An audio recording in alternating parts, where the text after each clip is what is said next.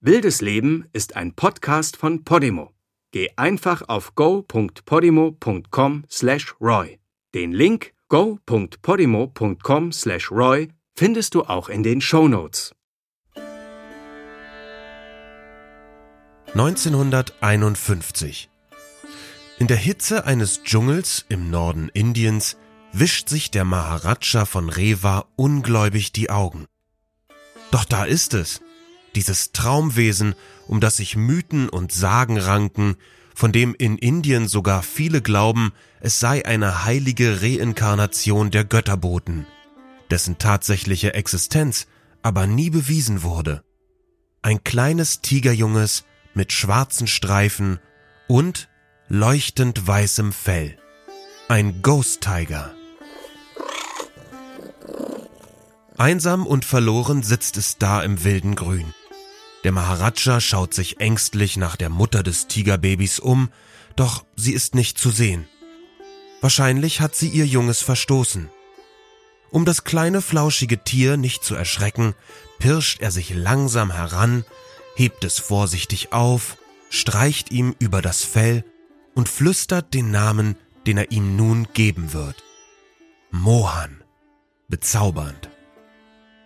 Von nun an wird Mohan im Palast an seiner Seite sitzen.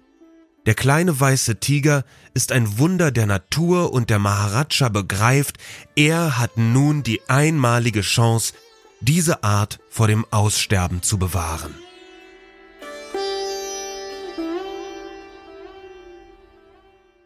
Mit offenem Mund lauscht Roy Horn, als der Cousin des längst verstorbenen indischen Herrschers, nun selbst Maharaja, ihm 1982 nach der abendlichen Show im Frontier Hotel in Las Vegas diese Geschichte erzählt. Denn ihr erinnert euch, Seit Jahren hatte ich einen Traum. Ich träumte, dass mein goldener Tiger weiß war. es ist nicht weniger als Schicksal. Der junge Maharaja knüpft Kontakte und Roy mit seiner tiefen Liebe zu Raubkatzen ist Feuer und Flamme. Siegfried und Roy haben es sich zur Aufgabe gemacht, die weißen Tiger, die in der Wildnis bereits ausgestorben sind, für die Nachwelt zu erhalten. Ihre Welt wurde in vieler Hinsicht zu einem Reich der Geborgenheit. Doch wie so oft bei Siegfried und Roy basiert diese Legende weniger auf Fakten, sondern auf Sehnsüchten, Träumen und einer Illusion, die irgendwann so real scheint, dass die beiden sie selber glauben. Die Geschichte von Mohan, dem kleinen weißen Tiger, ist eigentlich weit weniger magisch. Und 1951, da hat sich ein Tierfänger überlegt, das Tier nicht abzuschießen, sondern einzufangen. Und von diesem Exemplar einem männlichen Tier, das zufällig diese Mutation hatte. Davon stammen alle heute lebenden weißen Tiger auf der Erde ab. Also dieser Tiger ist dann selber mit seinen eigenen Töchtern weiter gezüchtet worden und aus der Zucht stammen eben die weißen Tiger. Es gibt keine Art weißer Tiger. Es gibt auch keine Unterart weißer Tiger.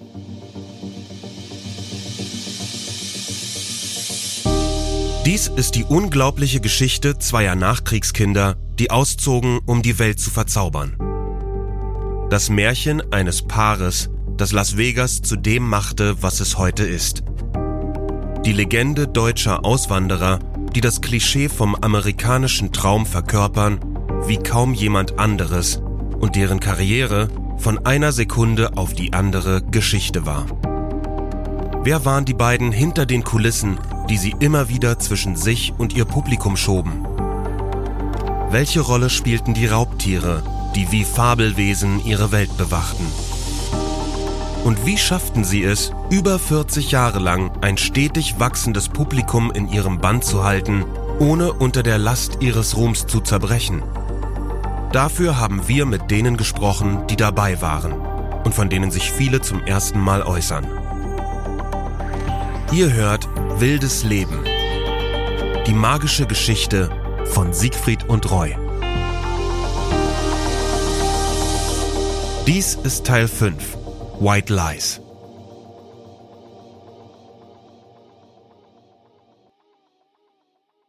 Schon lange bevor Siegfried und Roy 1982 anfangen, sich der weißen Tiger anzunehmen, gab es diese in den USA. Die kurze Version der Story geht angeblich so. 1960 kauft ein US-Milliardär einen Nachkommen von Mohan aus dem indischen Dschungel, bringt ihn in die Staaten und spendet ihn einem Tierpark in Washington. Dieser Tierpark beginnt zu züchten, leiht die Kinder des Nachkommens dem Zoo in Cincinnati, der schon eine weiße Tigermutation aus Peru hat. Iki Aka, Knickknack, das Wunder der Natur und voila, viele kleine weiße Tiger.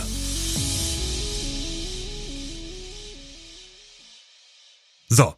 Und von diesen, nach viel Trara und dem Versprechen, sie zu schützen, bekommen Siegfried und Roy drei kleine, flauschige, weiße Wildkatzenbabys. Siegfried und Roy werden in den frühen 80er Jahren sogar Teil vom Züchterteam des Zoos von Cincinnati. Ein Deal, der möglicherweise für beide Seiten von Nutzen ist. Die beiden Magier bekommen einen absoluten Hingucker, eine Rarität für ihre Show und der Zoo kriegt ein bisschen Aufmerksamkeit durch zwei der größten Stars von Las Vegas. Dass sie keinerlei professionelles Wissen über die gezielte Fortpflanzung von Tigern haben, egal, die beiden sind eine große Nummer. An der Leuchtreklame des Frontier Hotels, wo sie zum ersten Mal alleine eine abendfüllende Show zeigen, stehen ihre Namen fast so groß wie der des Hotels. Ihre Show ist die erfolgreichste in Las Vegas. Sie werden sie über 3500 Mal aufführen. Damit ihre drei kleinen Tiger sich erst einmal wohlfühlen, wird ihnen im Dschungelpalast ein adäquates Gehege gebaut, oder zumindest das, was Siegfried und Roy dafür halten. Weil der Maharaja ihnen erzählt hat, dass die Vorfahren der Kleinen vor 300 Jahren noch in den schneebedeckten Ausläufern des Himalaya-Gebirges lebten, lässt Roy über die Jahre mehrere knallweiße Gehege bauen. Das war so ein Betongehege, das wie eine Eisscholle aussah. Sah zwar wie eine Eisscholle aus, war aber nicht aus Eis, war halt aus Beton. Es gab einen Wassergraben und eine Panzerglasscheibe, damit waren die Tiere abgesperrt. Thomas Dornbusch ist Biologe und kennt die verschiedenen optisch an Winterlandschaften erinnernden Gehege, die die beiden ihren Tieren über die Jahre gebaut haben. Für Tiger, die auch weiße Tiger, das sind Bengaltiger, die leben in Indien in Temperaturen von plus 40 Grad im Maximum im Schatten und plus 18 Grad im Minimum. Äh, da gibt's kein Eis. Und Siegfried und Roy hatten diese Vorstellung, die müssen diese Tiere in einer weißen Schneeumgebung präsentieren. Abgesehen von der, zumindest für Tiere, sinnlosen Optik, bringt ihre Unterbringung noch ganz andere Probleme mit sich. Das sind Tiere, die in der Wildnis normalerweise je nach Lebensraum hunderte oder sogar tausende Hektar zur Verfügung haben. Meredith Whitney ist ebenfalls Biologin und Expertin für Großkatzen beim International Fund for Animal Welfare. Grundsätzlich, theoretisch, wäre es ihrer Meinung nach natürlich möglich, diese adäquat in Gefangenschaft unterzubringen. Die brauchen einfach viel Platz und große Anlagen und TierpflegerInnen, die sich wirklich auskennen. Und noch wichtiger als die Größe des Geheges ist die Ausstattung. Die Raubkatzen müssen einfach die Möglichkeit haben, natürlichen Verhaltensweisen nachzugehen. Klar, Großkatzen schlafen auch viel, aber sie verbringen auch sehr viel Zeit damit, rumzupirschen, zu jagen und nach Wasserstellen zu suchen.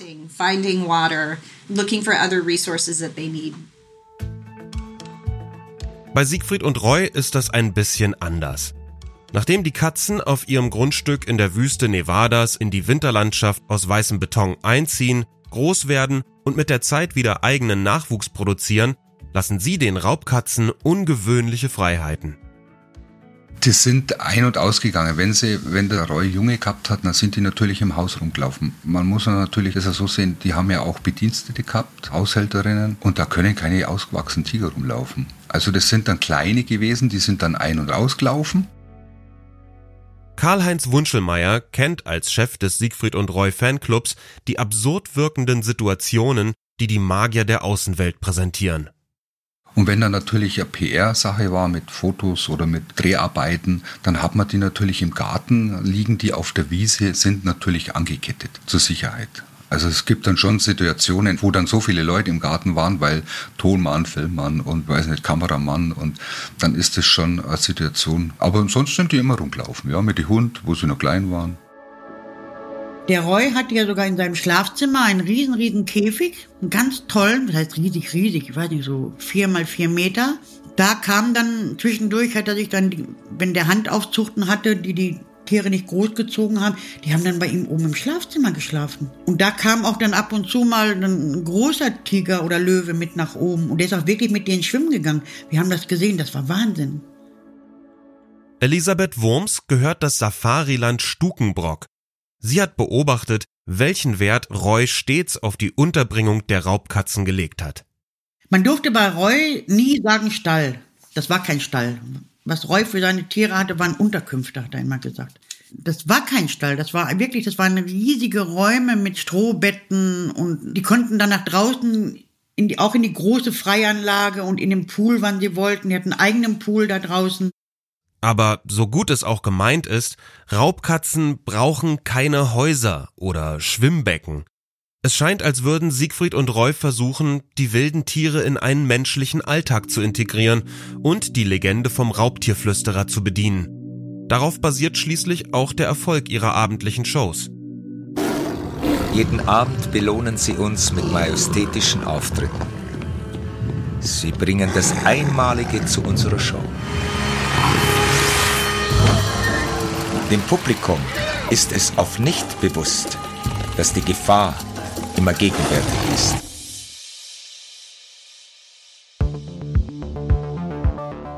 In ihrer aktuellen Show Beyond Belief, die von 1981 bis 88 läuft, haben Siegfried und Roy zum ersten Mal volle Kontrolle über den Ablauf und nutzen die ganze Bühne. Die Show dauert 100 Minuten und hat alles, was Las Vegas ausmacht. Tänzerinnen mit Federschmuck auf dem Kopf, bombastische Musik und eine Lichtshow, bei der dem Publikum schwindlig wird. Siegfried und Roy zersägen wie immer Frauen und verwandeln Menschen in Raubkatzen, doch nun schießen sie sich auch in Kanonen ans andere Ende der Bühne, werden am Galgen erhängt und sterben nicht, dann kommt ein Basketballteam in knappen Höschen auf Einrädern auf die Bühne gefahren und vollführt eine Art Basketballett, Motorräder, weiße Pferde, Kostüme, die sich manchmal bei den Azteken und mal bei indischer Folklore bedienen. Thematisch ist alles ein bisschen gruselig und morbide. Die beiden präsentieren sich, die Magier, als Wandler zwischen den Welten. Es gibt eine böse Dschungelkönigin und eine verzauberte Halskette und irgendwas hat das alles auch noch mit Reinkarnation zu tun. So ganz genau ist nicht mehr rekonstruierbar, wann Siegfried und Roy zum ersten Mal eines der kleinen weißen Tigerbabys einbinden. Doch wenn man sich Pressefotos anschaut, dann hat Roy zu der Zeit noch seinen Schnurrbart, den er sich irgendwann zwischen 82 und 83 abrasiert. Ab spätestens 83, 84 erscheint ein weißer Tiger auf dem Programmheft von Beyond Belief und ab circa 1986 sind auch Fotos im Heft, auf denen beide mit einem ausgewachsenen weißen Tiger kuscheln. Doch so sehr Siegfried und Roy offensichtlich ihre Tiere lieben. Wildkatzen stehen einfach äußerst selten freiwillig auf Disco-Kugeln, machen auf Knopfdruck Männchen oder fahren Krallen nur zum Spaß aus. Das alles bringt man ihnen außerdem nicht beim Kuscheln und Planschen bei. Tiger machen keine Tricks, weil sie darauf Lust haben. Die würden niemals freiwillig auf eine Bühne gehen. Und deshalb ist es so wichtig zu verstehen, wie diese Tiere funktionieren, was sie ausmacht. Das sind komplexe und gefährliche Raubtiere, die in der Natur riesige Territorien kontrollieren und auf Beutefang gehen. Ihr könnt natürlich jetzt anmerken, gut, wenn ihr eine Tierschutzanwältin von Peter, wie hier Rachel Matthews fragt, was soll die denn sonst sagen? Aber hat sie nicht wahrscheinlich recht?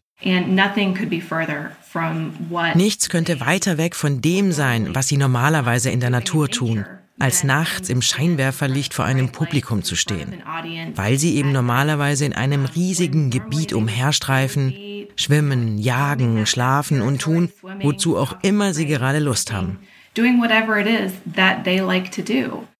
Und ganz ehrlich, ist das ja auch vorgeblich das langfristige Ziel, welches Roy laut Autobiografie vor Augen hat. ein Bewusstsein für die Gefährdung wilder Raubtiere zu schaffen, sie vielleicht sogar wieder auszuwildern.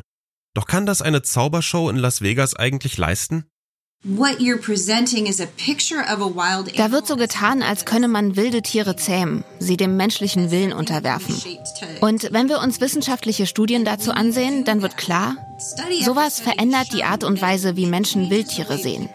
Tiger sind vom Aussterben bedroht. Wenn wir sie aber im Zirkus sehen, wie sie irgendwelche Kunststückchen vorführen, führt das dazu, dass wir uns weniger darum sorgen, wie es den Tieren in freier Wildbahn geht. Für die Biologin Meredith Whitney ist so eine Show nicht nur ineffektiv, sondern sogar genau das Falsche, wenn es um den Schutz gefährdeter Arten geht. Das schadet ja nicht nur dem einzelnen Tier, sondern das wirkt sich auf alle Wildkatzen aus. Und auf die Bemühungen von Menschen und Organisationen, die versuchen, diese Tiere zu schützen und sie vor dem Aussterben zu bewahren. Was uns dann wiederum an den Anfang bringt, an das grundsätzliche Problem, das den weißen Tigern zugrunde liegt. Dass sich Siegfried und Roy bis ans Ende ihres Lebens als Schützer, Retter und Versteher dieser seltenen Raubtiere präsentieren. Tatsächlich besteht schon lange unter ExpertInnen aus Biologie und Zoologie ein Konsens. Das ist totaler Quatsch. Denn weiße Tiger sind einfach keine eigene Tierart. Es gibt den Bengaltiger und es gibt den sibirischen Tiger und den Sumatra-Tiger. Aber der weiße Tiger ist letztlich der Bengaltiger, der in Indien lebt. Und da fand eine Mutation eines Pigmentgens statt.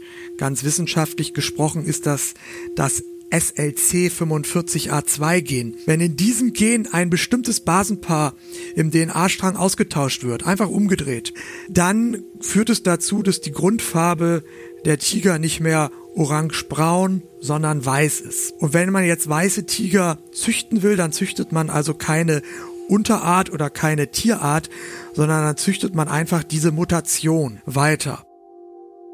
Das Gen, das für die weiße Farbe verantwortlich ist, ist rezessiv. Das heißt, es tritt nur in der Nachkommenschaft auf, wenn beide Elternteile das Gen in sich tragen. Und das bedeutet in diesem Fall, es funktioniert nur über Inzucht. Denn alle bekannten weißen Tiger, auch Jahrzehnte später, stammen immer noch von dem kleinen Tigerbaby Mohan im nordindischen Dschungel ab, das der Maharaja mit nach Hause genommen hat. And that's how you make white tigers. You keep breeding offspring back with their parents. So entstehen weiße Tiger. Man paart den Nachwuchs wieder mit den Elterntieren, damit das Fell auf jeden Fall weiß bleibt. Und so kommt es zur Inzucht bei der ganzen Population. Und wenn man verwandte Tiere immer wieder miteinander kreuzt, passiert das, was man Inzuchtdepression nennt. Bei einer Inzuchtdepression können verschiedene Dinge auftreten. Aber was wir bei weißen Tigern oft sehen, ist eine stark erhöhte Rate von Totgeburten, generell kleinere Würfe und eine verringerte Lebenserwartung. Auch Sehstörungen sind sehr häufig. Im Grunde werden die Sehnerven im Gehirn falsch vernetzt, so dass die Tigerbabys meistens schielen und Sehprobleme haben. Und wir haben auch Missbildungen beobachtet bei den Gliedmaßen, im Gesicht, an der Wirbelsäule. Es gibt Herzfehler, geschwächte Immunsysteme und so weiter. Die Tiere sind einfach nicht gesund und es ist kein schönes Leben für sie. Und das alles passiert nur zu Unterhaltungszwecken. Es gibt keinen anderen Grund. And all of this is done for entertainment. There's no other reason for it.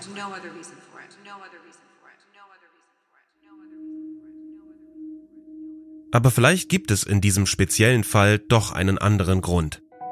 Erinnert euch einmal an die Zeit, in der Roy noch keine weißen Tiger hatte, noch nicht einmal Siegfried oder Chico kannte, damals in den Jahren nach dem Krieg irgendwo am niedersächsischen Deich. Ich fand Trost bei meinem Wolfshund Hexe, mein bester Freund und Beschützer. Wir schauten gemeinsam über die Kornfelder zu den Schiffen in der Ferne, die für mich eine bessere Welt darstellten. Viele Mensch-Tier-Verhältnisse sind ja auch davon dominiert, dass Menschen die Illusion haben, dass die Tiere in ihrem Umfeld vielleicht die besseren Menschen sind. Achim Gruber ist Tierpathologe an der FU Berlin und beschäftigt sich unter anderem mit der Vermenschlichung von Haustieren und was dies über ihre Besitzer aussagt. gerade bei schweren Enttäuschungen, die Menschen mit anderen Menschen gemacht haben, können in vielen Fällen bei vereinsamten Menschen, bei sozial zurückgewiesenen Menschen dazu führen, dass sie ihre Illusionen eigentlich in Haustieren dann befriedigen oder auch in anderen Tieren und dort ein besonders enges Verhältnis zu Tieren aufbauen. Haustiere bedeutet im Fall von Roy große weiße Raubkatzen. Vielleicht glaubt er sogar, dass sie eine seltene Art sind. Vielleicht glaubt er auch die Geschichte von ihrem ursprünglichen Habitat im Schnee des Himalaya. Er ist kein Biologe oder anderweitig ausgebildet in dem, was er tut. Vielleicht weiß er es einfach nicht besser. Als ich ein Junge war, beschützten mich meine Tiere. Heute ist es meine Aufgabe, sie zu beschützen. Klar war das fehlgeleitet und logisch kommen wir uns jetzt total schlau vor, 40 Jahre später. Doch damals bestand einfach kein derartiges Bewusstsein für Tierschutz wie heute. Dass Raubtiere aus dem Zirkus verschwinden könnten, ist damals undenkbar. Und sogar seriöse Naturmagazine berichten mit der größten Bewunderung. Im Januar 1984 prangen Siegfried und Roy auf dem Cover der Geo. Dazu gehört eine zwölfseitige Titelgeschichte, die sie und ihren Umgang mit den Tieren in den höchsten Tönen lobt. Die haben natürlich auch zum Fressen nur das, das Beste vom Besten bekommen. Also auch gesagt, in meinem nächsten Leben möchte ich dann gern Tigerbau euch werden. Siegfrieds Großnichte Jennifer hat übrigens bemerkt, dass sich die Tierliebe der beiden nicht auf die Tiger beschränkte, die ihre Show so unvergleichlich machten. In Las Vegas war das früher so, dass die Tiere, da gab es keine Vermittlung von Tieren. Also die Tiere, die eingefangen wurden oder abgegeben wurden, die wurden eingeschläfert. Und die beiden haben sich dann dafür eingesetzt, dass das eben, dass die Tiere vermittelt werden und haben das Ganze dann auch finanziell unterstützt, diesen ähm, Bau von dem Tierheim in Las Vegas und dass eben die Tiere ein neues Zuhause bekommen.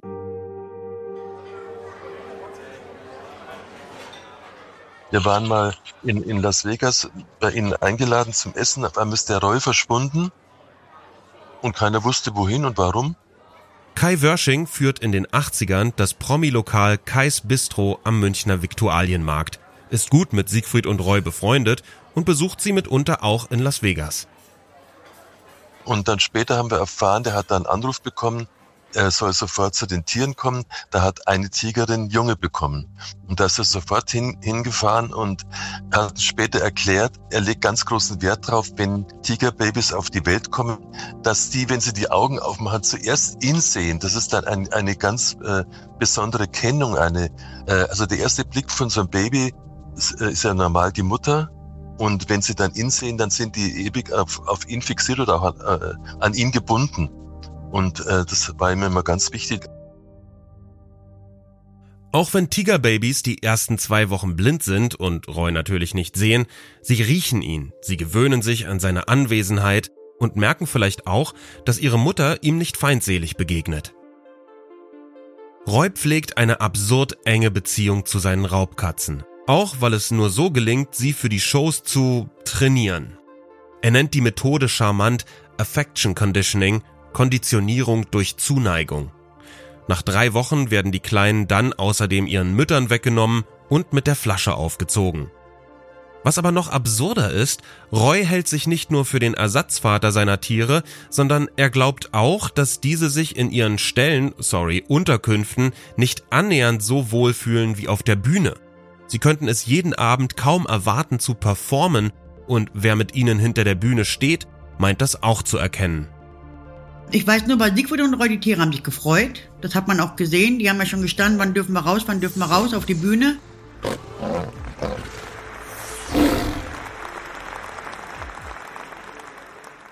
Den Gipfel erreicht dieses Pseudoverständnis 1988.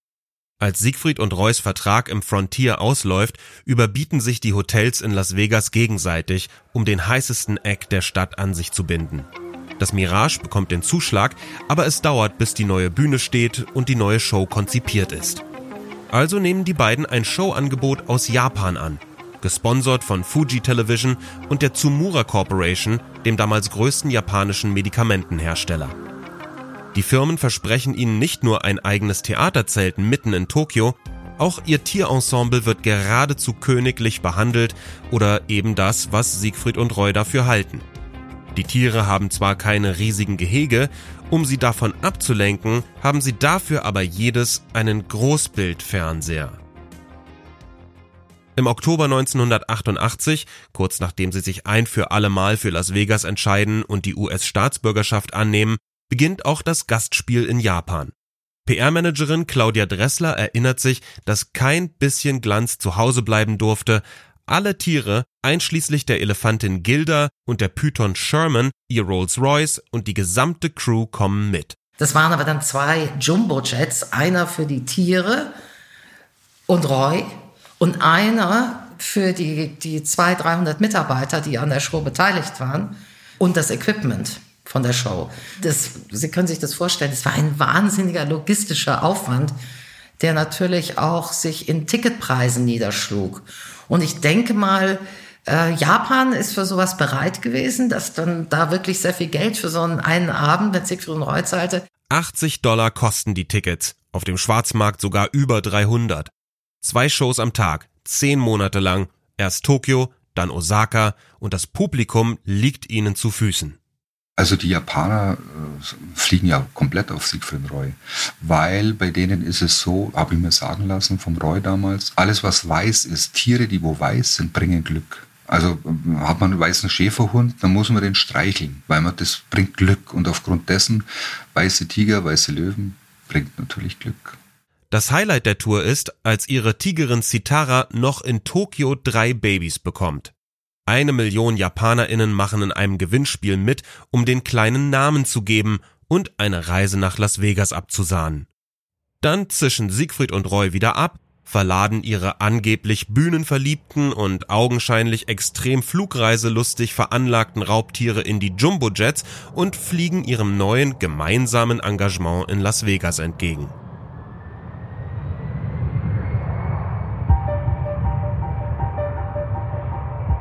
Aus heutiger Sicht ist Siegfried und Reus ehrenwerte Rettungsaktion für die weißen Tiger eine Farce und ihre Auffassung von Wahlverwandtschaften mit Tieren mehr als fragwürdig. Klar kann man Tiere an sich binden, auch Raubtiere. Diese halten Menschen unter Umständen tatsächlich für ihre Eltern, obwohl sie mit ihnen natürlich nie so kommunizieren können wie mit ihren tatsächlichen Artgenossen. Wir als Menschen werden niemals verstehen, wie Hunde, Katzen, Pferde, Tiger denken, ticken, fühlen und was sie von uns denken. Das heißt, wir können ein Leben lang mit diesen Tieren zusammenleben und in diese Tiere das hineinprojizieren, was wir von der Partnerschaft erwarten. Ja, quasi wie frisch verliebt sein. Das heißt, wenn ich einen Hund, eine Katze oder einen Tiger habe, dann kann ich ein Leben lang so tun, als wenn der Tiger mich genauso liebt wie ich ihn. Und das ist eben die Tatsache, die Roy entweder nie so dargelegt bekam, die er vielleicht auch einfach nicht besser wusste oder wissen wollte. Zeit seines Lebens war er vehement vom Gegenteil überzeugt, weil es ihm Geborgenheit gab, weil so seine Welt funktionierte und vielleicht auch, weil Hexe und Chico und all die anderen mit ihrer antrainierten Vertrautheit ihn konditionierten. Tiere können Menschen verstehen und Menschen Tiere, wenn zwischen ihnen eine unmittelbare Verbindung besteht. Diese magische Verbindung rettete mich und wurde zu meinem Leben. In der nächsten Folge von Wildes Leben. Nach ihrer Rückkehr aus Japan steht der finale große Karriereschritt von Siegfried und Roy an. Sie beginnen ihr Engagement im Mirage, dem sie bis zum Schluss treu bleiben werden. Noch einmal wird die Bühne viel größer, die Show komplexer und das Scheinwerferlicht jetzt so grell, dass sie sich kaum noch vor der einen brennenden Frage von Öffentlichkeit und Klatschpresse verstecken können. Das war ja immer wieder das alte, alte Thema. Sind sie ein Paar im Sinne von wirklich Paar oder sind sie es nicht? Aber ich habe manchmal darüber gesprochen mit Siegfried und er war da immer sehr öffentlich auf. Und er hat auch gesagt, Hans, du musst dir vorstellen, wir sind Kinder aus der Krieg. Und das war damals, damals war das natürlich auch. Aber da, darüber redete man nicht. Das war so alles in Mist und Geheimnis.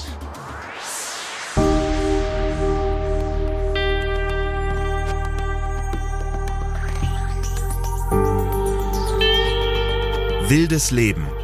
Die magische Geschichte von Siegfried und Roy ist ein Podcast von Podimo, produziert von Bose Park Productions.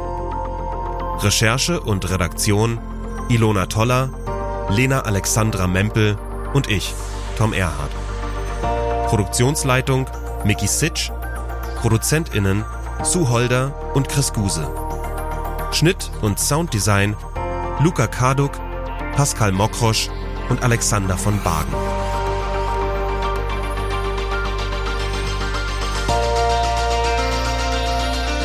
Diese Folge enthält unter anderem einige Ausschnitte aus dem Film Siegfried und Roy, die Meister der Illusion in 3D. Erschienen bei Highlight Communications und als DVD im Handel erhältlich.